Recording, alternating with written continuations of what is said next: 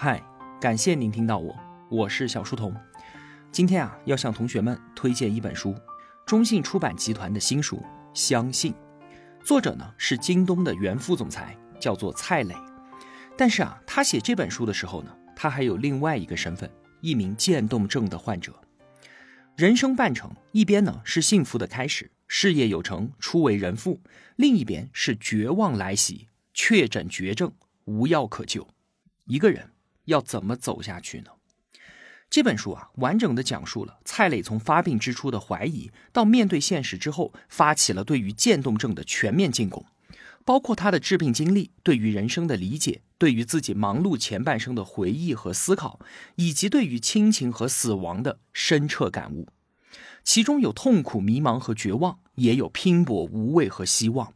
在书里面，我们看到了波折四起，也看到了绝地反击。读完这本书啊，我泪流满面。我相信蔡磊的故事和精神会打动每一位努力生活的人。二零一九年的九月三十号，蔡磊的人生被劈成了两半。他坐在北京三院精神内科的诊室里面，全国最权威的渐冻症专家樊东升医生坐在他的对面。医生说啊，应该只有一种可能性了。蔡磊下意识的想开一个玩笑，那我是不是很快就要死了？这句话并没有引来预期当中的哈哈一笑，相反的，他一出口就冻住了，让现场的空气越发的凝重。医生表情严肃，他用双手在桌子上比划出了一段大约二十厘米的长度，然后说：“你的生存期本来有这么长。”随即，他的左手迅速向右手靠近，两只手掌几乎合在了一块儿。现在还有这么长，没有人会准备好迎接死亡，更别说刚过四十岁、家庭和事业蒸蒸日上的蔡磊了。对于他来说啊，生命的唯一主题就是全速的前进，死是一个遥不可及、跟他八竿子都打不着的字眼。在商业场上，他曾经和竞争对手放狠话说：“你们都不要来跟我竞争，只要我开始做事，你们都干不过我，因为我不要命的。”只要你还要命，你就输了。这话讲的并不夸张。你想想看，能够做到京东这样一家集团公司的高管，绝非普通人。蔡磊在业界一直都以玩命著称。二零一三年，他刚刚加入京东，就在公司内部成立了电子发票项目小组，为了设计并且合规的开出中国内地第一张电子发票，他带领团队四十五天的时间，完成了竞争对手十个月干的活。每天晚上十点钟下班，对于他来说是常态。回家之后呢，继续工作到凌晨。早上八点多，雷打不动地出现在办公室。周末也是如此。玩命的工作态度以及他自己出色的个人能力，让蔡磊在互联网的舞台上创造了更多的价值，也让他获得了一系列社会的认可。中国电子发票第一人，二零一四年度中国税务十大杰出人物。一四年、一六年、一七年，中国十大财会人物；二零一八年度十大财税人物；改革开放四十周年，中国改革贡献人物；中国新经济领军人等等的荣誉称号一大堆。另外呢，他还担任北大、清华、中国人民大学、中央财经大学、北京师范大学等等院校的校外导师和顾问。但是啊，厄运降临的时候，丝毫不会在意。你曾经有多大的成就？渐冻症之前啊，我们在频道里面也聊过，它是一种神经系统退行性疾病，像是帕金森、阿尔兹海默都是这一类的疾病，只是呢作用于不同的神经元细胞，大脑里面的多巴胺能神经元凋亡就导致帕金森，海马锥体神经元凋亡，记忆力退化就表现为阿尔兹海默。而当运动神经元出现问题的时候，最典型的表现就是肌萎缩、厕所硬化，也就是渐冻症。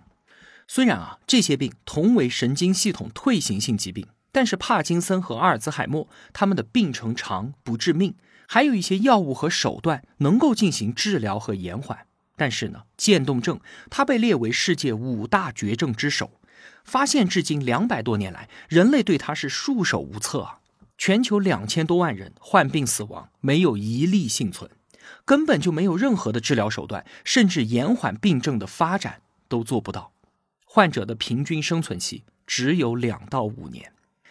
运动神经元凋亡，肌肉会逐渐的萎缩。肌肉逐渐萎缩这六个字背后是常人难以想象的折磨与痛苦。喝水、吃饭、穿衣服、上厕所、拿手机、打字、说话，你会眼睁睁的看着这些曾经轻而易举的事情变得难如登天。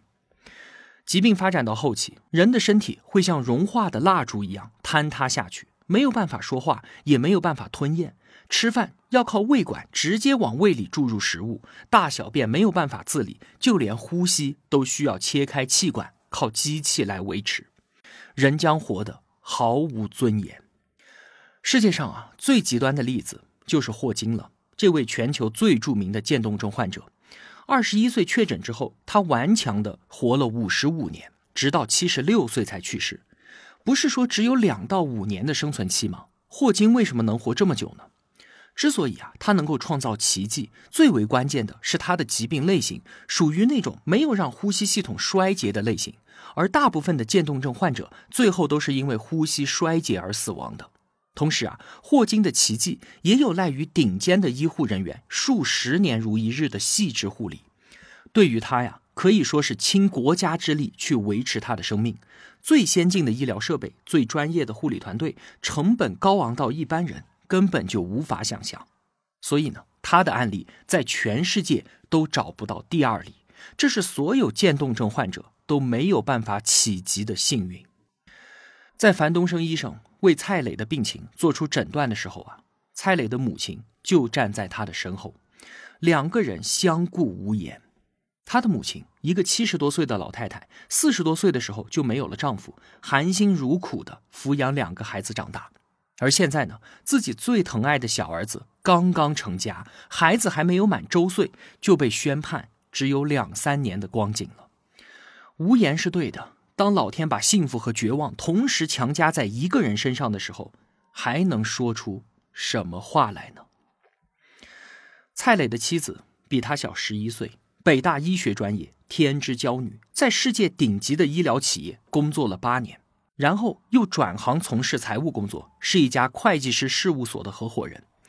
当年啊，放弃了自己资深的医学背景，毅然转行，和蔡磊变成了同行。这让蔡磊与之相识的时候，感到冥冥之中似乎注定了两个人要在某一点交汇。可当时谁能想到，仅仅三年之后，因为丈夫患病，妻子要重拾医学的老本行，投身到药物科研当中。这是命运低劣的玩笑。还是善意的安排呢？他们两个是相亲认识的，一见倾心，认识半个月就决定闪婚了。婚后啊，两人发现了彼此之间非常的默契。他们都是无趣的人，都觉得旅游和享受简直就是浪费时间，都很节俭，也非常讨厌内耗，不管是自己还是伴侣之间的消耗。所以呢，妻子从来都不会让他猜，想要什么礼物就直接把链接丢给他，有什么不满的情绪也都直接说出来。两个人就这样相处的简单直接，但也亲密。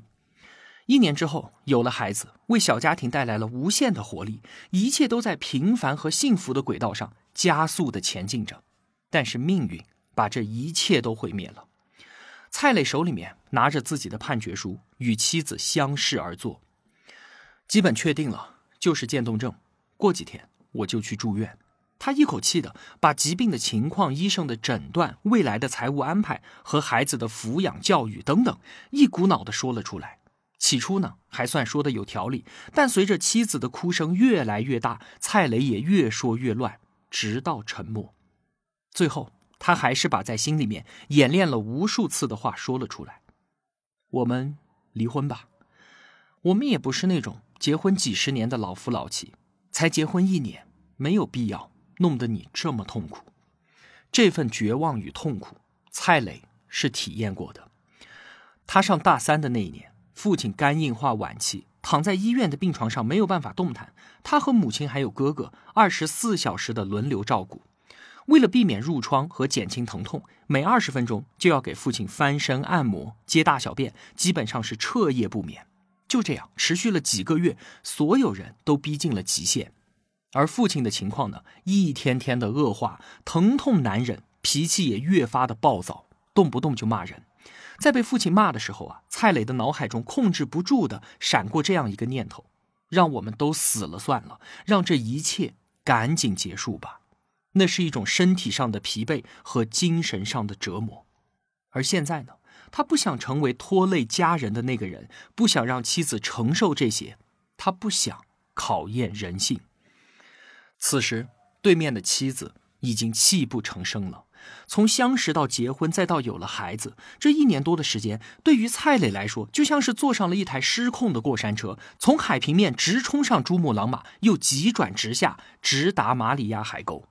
如果说他没有认识妻子，没有结婚，大概会更坦然一些吧。然而，见过光明的人，便不能再忍受黑暗；见过幸福的模样，便会对庸常的生活越发的绝望。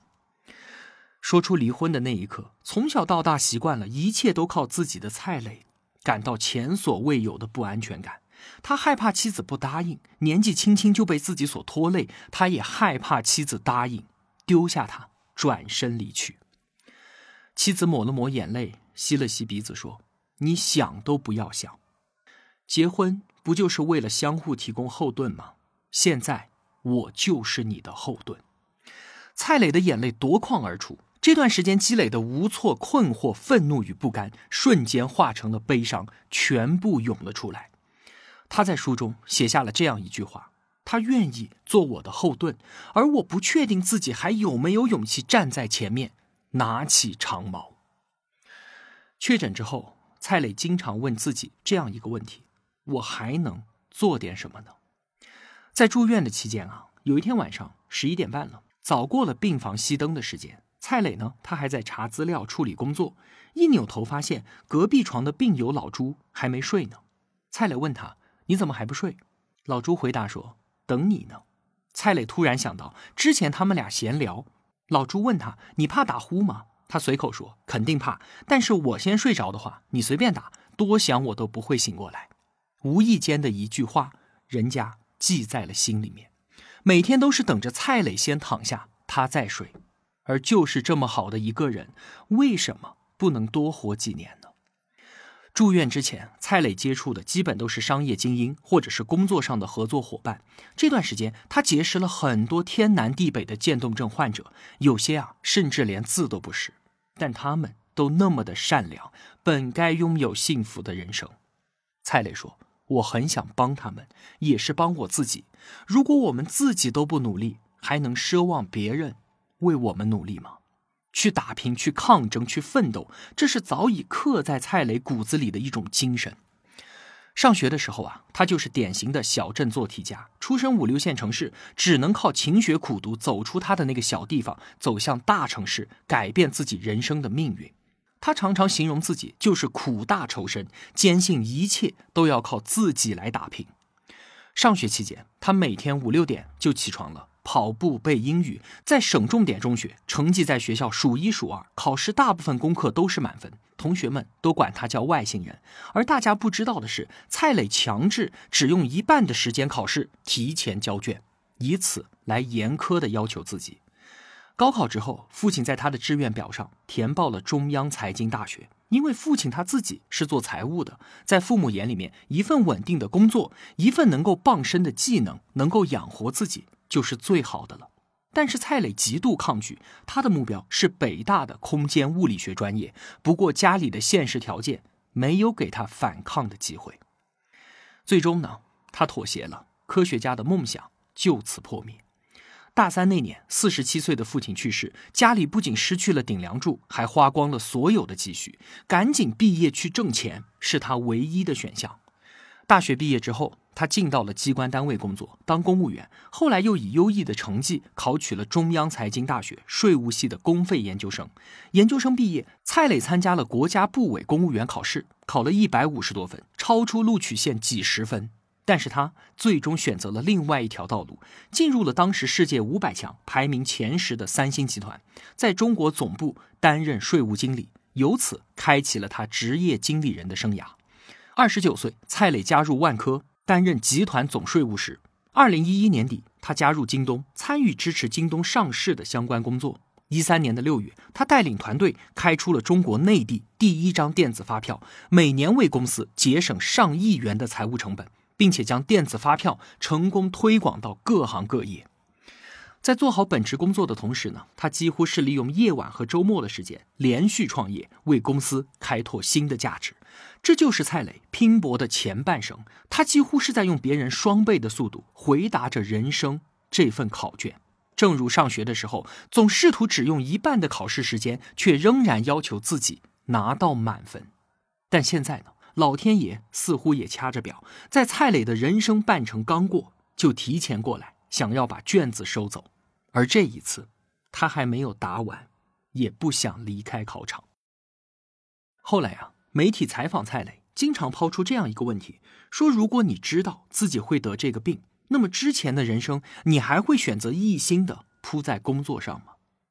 其实啊，这个问题是有预设答案的，就是我不会，我应该会用更多的时间去享受生活，去陪伴家人。但其实。蔡磊的真实想法是：我仍然会和之前一样。现在回过头去看，当时这世界第一绝症横在他面前的时候，把毫无防备的他推下深渊的时候，很大程度上正是这种已经成为习惯的要强和拼搏，拽住了他，把他从深渊当中一点一点的给拉了上来。在蔡磊生病住院期间，除了刘强东和个别的领导，其他人都不知道他病了。他依旧参加各层级的会议，推进手上的项目。与其说是工作需要他，不如说是他更需要工作。接下来，蔡磊开启了他人生的最后一次创业，全身心的投入到渐冻症的治疗和研究当中。这可是困扰了人类两百年的世界第一绝症啊！有人把他的这最后一次创业比作是骑自行车上月球，简直就是难如登天。他利用自己的影响力和资源四处奔走，联合科学家、药企、投资人、医生各界力量，搭建渐冻者患者大数据平台，投入科研团队，设立动物实验室，推动药物研发和临床实验，成立了公益基金，建立了一个像诺贝尔奖那样可以永久存续的信托基金。而所有这一切都是为了，哪怕他自己倒下了，攻克渐冻症的事业也有后来人能够持续不断的做下去。蔡磊甚至宣誓要打光最后一颗子弹，将自己的遗体捐献给科研。一年多之前啊，他还只有左胳膊不能动，现在两条胳膊都丧失了活动功能，说话也开始受到影响了。但是他整个人的状态依然是振奋的，依然是积极的，斗志满满，充满希望。蔡磊很清楚，按照他自己的病程。现在的一切努力都没有办法拯救他自己的性命，疾病最终将夺去他肉体的生命。但是，他与疾病抗争的精神，与他所做的这一切，都将永存世间。他义无反顾，因为这一定会为之后的一代代病友带来更大的希望。尽管他极尽财力，到今天也只看到了一丝微光，但是深入研究的大门已经被他和千千万万的参与者撬开。后续者也必将有和他们共同奋斗的战友出现，让微光变成能够照亮前进道路的聚光灯。什么是企业家精神？就是挑战不可能，通过创新突破，一步步的拓展人类的边界，扩大社会的福祉，创造社会的价值。而蔡磊的所作所为，就是对于企业家精神的完美诠释。罗翔曾经说过这样一段话。其实啊，无论多么高大上的工作，时间一长就会滋生无聊的感觉，就会觉得工作不过是一种重复的机械劳动。高光一刻可遇而不可求，成就就像是沙滩上的脚印，海浪一来就冲刷殆尽。在日复一日看似重复性的劳动当中，我们感受不到意义，以至于浑浑噩噩，以一种无所谓的态度来看待我们所从事的一切。所以啊。我时常在问，我们是否能够笃定自己所从事的职业的意义？因为只有这份神圣的意义感，才能带领我们走出虚无的泥潭。有人问智者：“一滴水如何能够不干涸？”智者说：“把它汇入大海。”我们需要群体的力量，我们需要彼此成为榜样，才能让我们的内心不至于干涸。当你决定成为一个正直的人的时候，也许能够吸引那些正在犹豫是否要去正直行事的更多的人。当蔡磊开始组建患者群，原本分散在五湖四海的病友们开始汇聚起来了。他们从陌生人的身上感到慰藉和勇气。当蔡磊开始联系专家、投资人，发动病友捐赠遗体的时候，同样也在吸引着那些正在犹豫是否献出自己一份力量的有心人。这就是罗翔所说的群体的力量以及榜样的力量。医生给蔡磊的人生旅程下了最后的通牒，但他所做的这一切已经超出了有限生命的范畴，向着无限的生命延展。作为一个个体，人有的时候啊是微不足道的，一场疾病、一次意外就能让生命灰飞烟灭。但是，作为一个个体，人的生命是可以无限的延伸的。人类之所以能够生存到今天，而且生存的越来越好，不仅仅是因为生育繁衍的天性，更是依靠一代代人不断传递的精神力量和心灵激励。